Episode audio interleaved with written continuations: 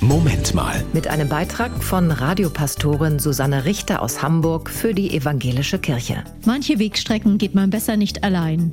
Nachts durch den Park zum Beispiel. Aber auch andere Situationen können düster sein. Krisen wie Liebeskummer. Und da ist es gut, eine Begleitung zu haben. Hört mal rein bei Purple Disco Machine und Sophie and the Giants in the Dark.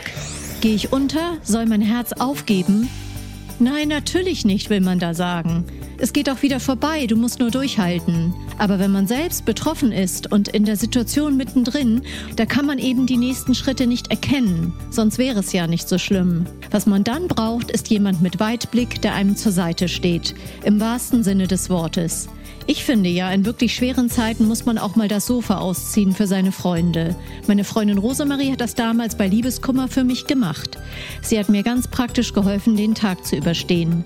Gemeinsam frühstücken, zur Uni und zum Sport. Stück für Stück weitergehen.